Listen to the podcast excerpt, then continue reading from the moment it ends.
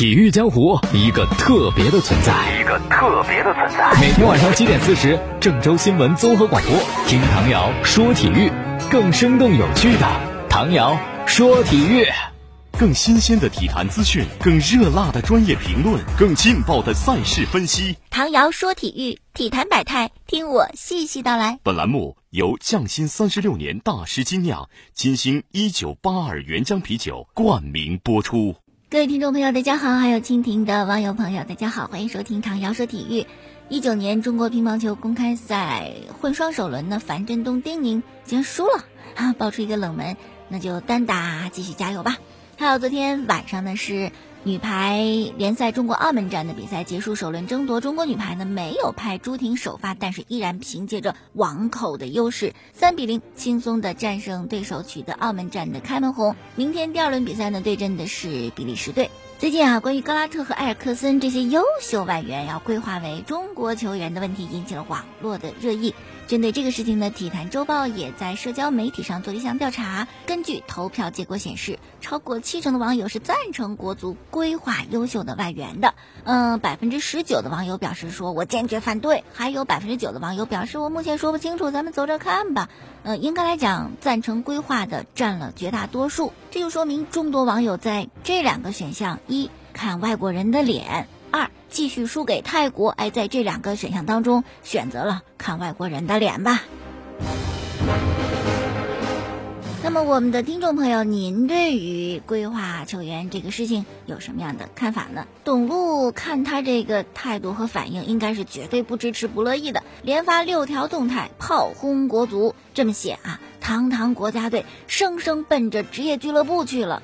有趣的是，天津天海外援阿兰回应可能要规划他这事儿，就说如果是真的，我非常乐意呀。关于董路炮轰国足，在他的微博下面呢，有些球迷朋友跟帖留言，有球迷说董路说的没错，还有球迷说不规划呀，我怕是见不着国足踢世界杯了，特别为难的选择是吧？好了，继续来说，西班牙人俱乐部呢，最近官方宣布，由于人家呀要参加七月底的欧联杯资格赛，所以说原来定于七月三十号在中国苏州进行的跟大巴黎踢的热身比赛，那就迫不得已取消了嘛。也说明啊，原本西班牙人真没想着他能够踢这欧联杯，这是不是也说明吴磊到队之后确实提升了球队的实力啊，变不可能为可能了。要说这个吴磊啊，在西甲联赛当中目前这个影响力还真是不得了，他真得真诚感谢中国球迷对他无私的支持，因为这个赛季西甲结束以后呢，有一个三十八轮比赛经典瞬间的球迷投票评选，一共是。八个经典的场面啊！巴萨五比一赢下国家德比，梅西在贝蒂斯的主场上演帽子戏法，维尼修斯的快速崛起，戈丁告别马竞，比利亚雷亚尔和巴萨踢成四比四，赫塔费创造西甲最佳的战绩等等等等。但在这八个选项当中，哪个排第一？当然是跟吴磊有关系的啦！哎，就是吴磊登陆西甲，现在暂列第一位，我估计又是得票数远远超过排名第二的。没有办法，中国的球迷群体实在是特别庞大，人数众多，而且对这投票热情高涨。时间的话，吴磊就得给球迷敬杯酒，表示感谢。您可以选择匠心三十六年大师精酿金星酒吧原浆啤酒。好了，说一说国足。昨天下午，里皮回到了中国，来到广州啊，人气特别的火。新一期的国家集训队应该是征调二十五名球员，有年轻人，像李可。还有冯晋，绝对新人；还有类似郑智、严俊凌、张稀哲这种资深国脚，都会应征入列。恒大、北京国安肯定是输送国脚数量比较多的俱乐部，基本上占整个集训阵容的半壁江山。此外呢，原本算是国奥队的啊，张玉宁、杨立瑜、朱晨杰都应该跟着国奥队去踢土伦杯，也不去了。啊，留在国内帮着国足踢热身比赛，因为热身赛赢了以后，可能你这个亚洲排名会在前八，这样的就是四十强赛的种子资格。如果你输的话，不行啊，力保这个种子资格，就留在国内踢热身比赛了。也由此可以看得出来啊，国足、国奥、国青谁更有地位？肯定世界杯重要哈。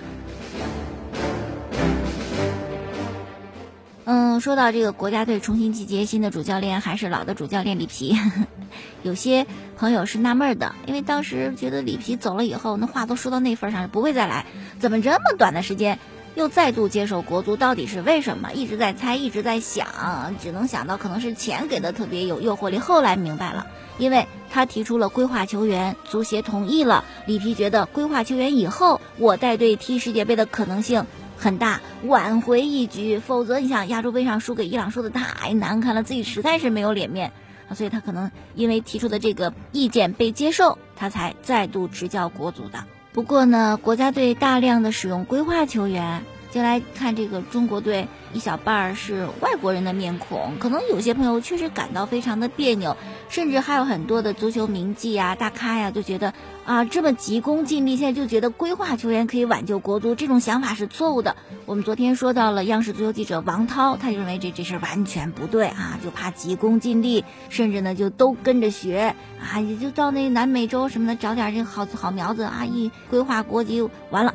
说这个长远上是绝对不利于中国足球本身的提升的。嗯，那么今天呢，看到董路也不看好规划球员，是吧？然后他也说到了里皮即使回来带国家队也有隐忧，谈了两个小秘密啊。至于国足来讲都是坏消息，什么秘密呢？第一，就这个里皮呀，跟国脚们的关系特别不好。明眼人都能看得出来，你眼睛不明，你也能够分析出来。比如说，最后时刻亚洲杯上带国足带的非常不和谐，导致里皮离开以后，压根儿就没人搭理。正常情况下啊，我们的主教练离开了，那肯定是你发个微博、写个推特表示感谢，表示对未来的祝福，是吧？但是里皮走的时候，只有黄博文 发了这微博，而且黄博文还不是国脚身份，是以恒大球员的名义表示感谢他。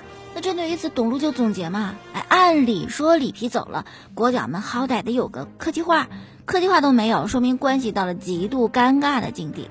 此外呢，董路还表示，第二个小秘密就是国家队内部啊，可不是一团和气，非常复杂。哎，卡纳瓦罗那么聪明一人，为什么放弃国足主教练呢？就因为这里边啊，这个层次太深，不像恒大，哎，执教恒大就简单容易多了。那国家队是怎么复杂呢？董路举了一个小例子，就是吴磊的朋友圈。吴磊不是去西甲踢西班牙，踢的顺风顺水，现在哇知名度大增，成为中国球迷的偶像啊。可是呢，董路透露，哎，现在吴磊这朋友圈啊发了之后，其他国脚根本不点赞的，酸葡萄心理，很妒忌，哎，这关系很微妙。要不然你说面子上的事点个赞，从来不带点赞的。所以呢，董路就总结，这主教练跟国脚们关系不好，国脚和国脚之间关系不好，哈。很复杂呀。好了，接下来关注唐瑶说体育，特别感谢匠心三十六年大师精酿金星酒吧原浆啤酒独家冠名本栏目。再小消息，关于沈祥福的，因为昨天天津天海俱乐部官方宣布他下课了，同时呢聘请朴忠军为球队新任的主教练。他就成为中超第二个下课的主帅，在任一百零二天，只有一胜排在倒数第一，这个成绩也必须得下课。所以呢，沈祥福也别怪俱乐部啊，怎么这么狠心啊？人家也得生存，正如你带队是要生存，俱乐部也得生存。沈祥福神指呢带过河南建业，其他的不是很了解，不多说。但就这个带队能力来讲，我觉得确实一般吧。话说两条 NBA 的消息啊，美国权威的体育媒体邀请了很多的专家预测今年 NBA 总决赛结果，还有总决赛的 MVP。根据专家预测呀，勇士队夺冠概率百分之七十五。从这个具体投票来看，百分之五的专家认为横扫猛龙四比零，百分之二十五的专家认为是四比一，百分之六十三的认为勇士可能四比二夺冠，还有百分之五认为会打到抢七。另外呢，篮球实力指数，他们认为勇士夺冠的概率是百分之五十二。但不管怎么样吧，七十多还是五十多，都是勇士夺冠。关于总决赛 MVP 的这个预测呢，每位专家选出他们心中的前三位人选，根据这个得分汇总，最高位的是库里，一百九十二分，满分是二百一十分。然后是勇士队的格林排第二，猛龙的拉纳德排第三，勇士的汤普森排第四，杜兰特第五。对这个排名啊，我觉得杜兰特应该是深深的不满意。再一消息呢是关于湖人队的，哎呀，这科比啊退都退了，还一直操湖人的心，老东家，哎呀，操碎了心了。就说现在呢正在劝说凯里欧文，你加盟我们湖人吧。欧文呢还是犹豫不决啊，网队、湖人队，我选哪一个呢？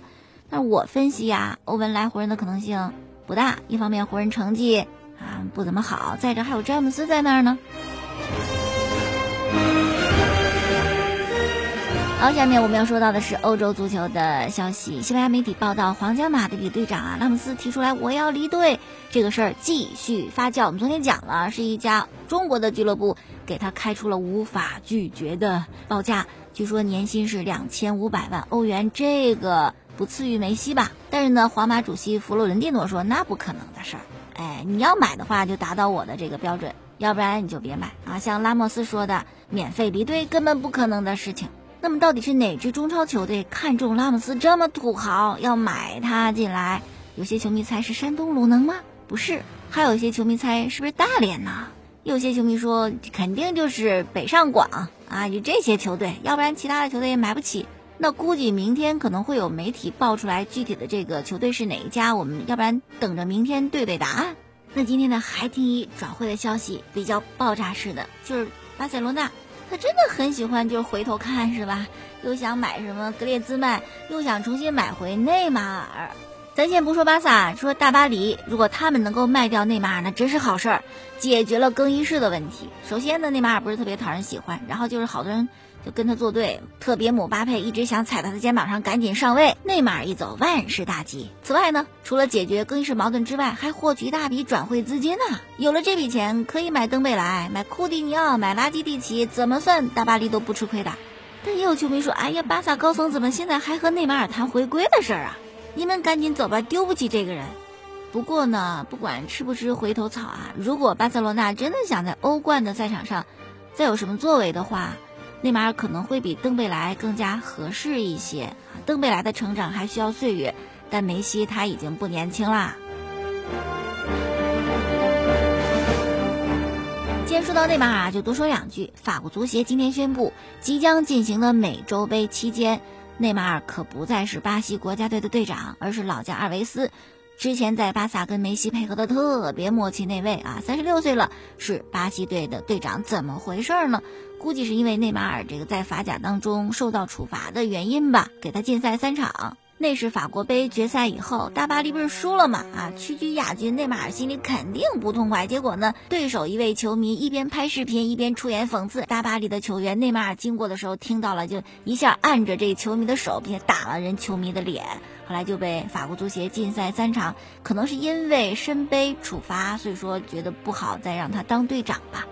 欧冠决赛即将到来，对阵双方是热刺和利物浦。热刺队当中有一位亚洲的球星孙兴民啊，他就谈到了欧冠这个事儿，说在韩国看欧冠特不容易。我小时候呢就看过一些比赛，欧冠的比赛啊，特别早的得睡觉，然后四点钟呢得起床。大人们看完比赛还得接着去工作，所以我特别感谢这些早起的人，感谢每一位支持者，我会百分之百的全力以赴。